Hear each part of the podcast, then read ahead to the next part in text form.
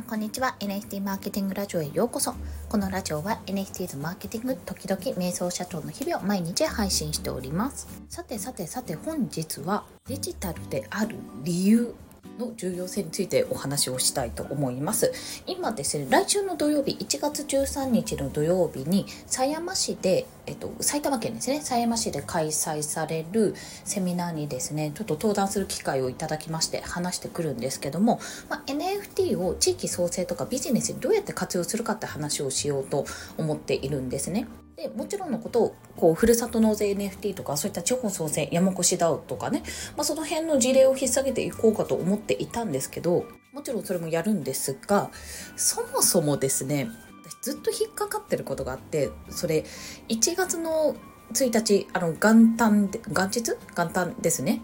に実家に行った時にやっぱり弟に、まあ、弟って言ってももう30代なんですけども弟にね NFT 違うの？弟じゃない？兄ちゃんの方かな？NFT また出てる NFT みたいな感じで言われたのがねすっごい傷ついてるんですよ。えなんでこんなに面白いことになんか誰も反応してくれないの？みたいなところがあって、まあ、感覚としてなんだろうなゲームに興味がない人がまたドラクエの話とかまたポケモンの話みたいな感じで言ってるような感覚に近いんじゃないかなというふうに思ってるんですよ。こんなに面白いものがあってこんなに面白いものをいろんな人に伝えない伝えたいのに、まあ、やるやらないは別としてなんでこれが伝わらないんだろうっていうすごくもどかしさを私の中では感じていたんですね。でもそれって私もそうなんですよ。私も逆になんかいかにねすごい素晴らしさを問われてもきっと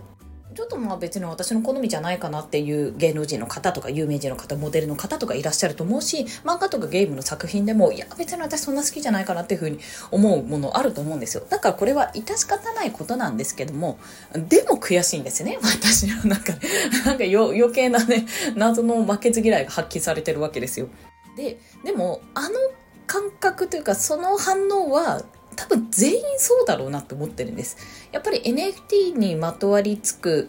このイメージっていうのが以前ね以前っていうか本当に3年ぐらい前ですよあのとあるオンラインサロンにイラストレーター系のオンラインサロンに入っていたことがあってその時に反応されてたプロの、ね、方がいらっしゃったんですけどもなんか自分の作品をやっぱりマネーゲームのようにコロコロ転がされるのがすごく嫌だってことを当時 NFT 出たてぐらいの時かな反応されていたんですよ。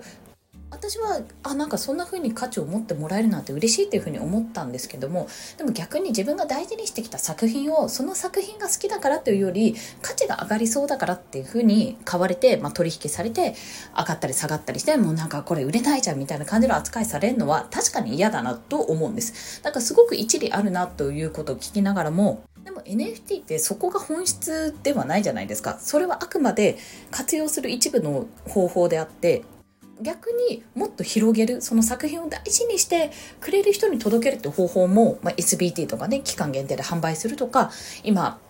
うむこさんがねまさにそれをやっていますけどもそういった方法も販売方法も届け方もあるわけなんですよ。だからこの NFT っていうものイコールなんかよくわからないっていうのとなんかものすごく転売とかで取引がされているっていうところの印象をまず払拭しなきゃいけないなと思ったんです。それも一部あるけどももうちょっとすっきりさっぱりと NFT についてもう一度さっぱりした頭で見てね。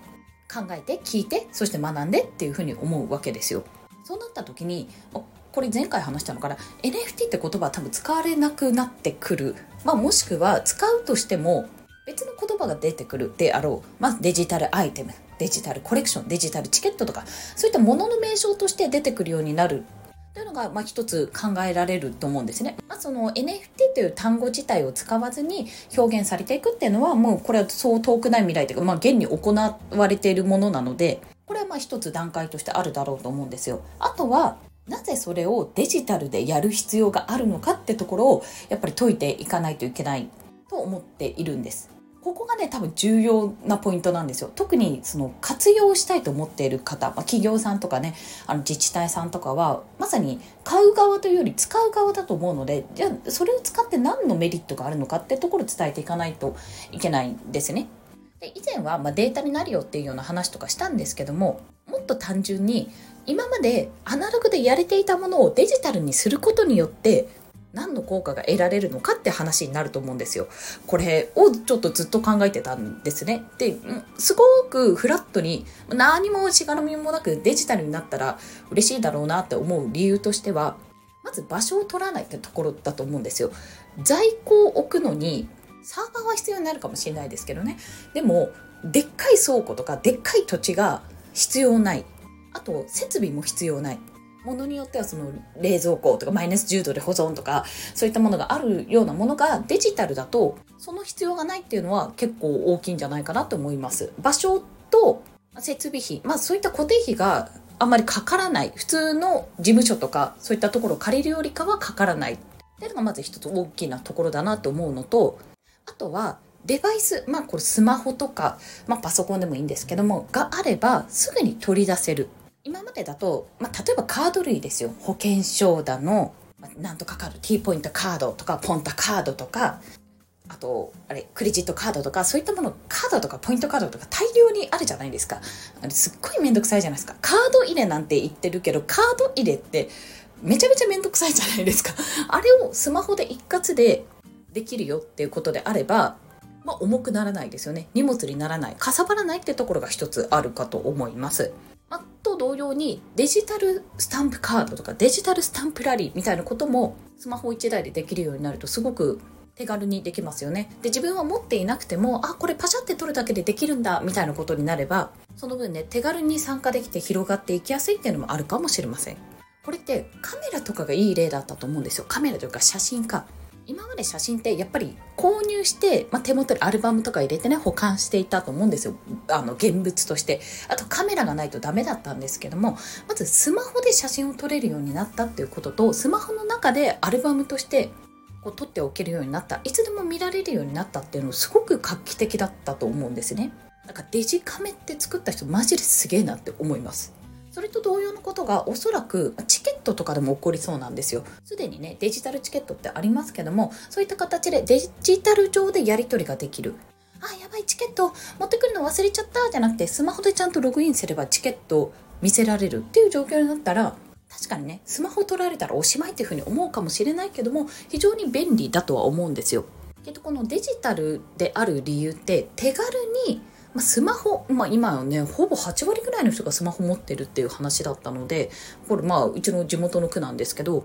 そのスマホを持っていれば手軽に何かが行えれるアクセスできる物が買える写真が撮れるなんか画像とか動画を共有することができるあと寄付とかもできますよね。申し込みもできるっていうようなそんなね便利なツールになってくると思うんです。で、デジタルである理由っていうのは、やっぱりその物の在庫をなくすってことももちろんのこと、物をちゃんと管理できる、半永久的に管理ができる、特にブロックチェーンですと、それが可能になるっていうところと、手軽さ、その手軽にアクションが行えるっていうところがやっぱ強みだと思うんですよ。もちろんその前にその手軽にできる方法っていうのをちゃんと伝えていかなきゃいけないのでそこがネックになる部分はありますがその手軽さえ手軽ささえ覚えてしまえばか、まあ、普通に起こりそうですけど日本在住だけど海外の、まあ、商店街個人商店とかですよの商品をこうなんですかね動画経由とか生ライブとかそういった話で見て目の前でね、ライブで、ライブ動画で流れてるんですよ。で、このリンゴくださいって言って、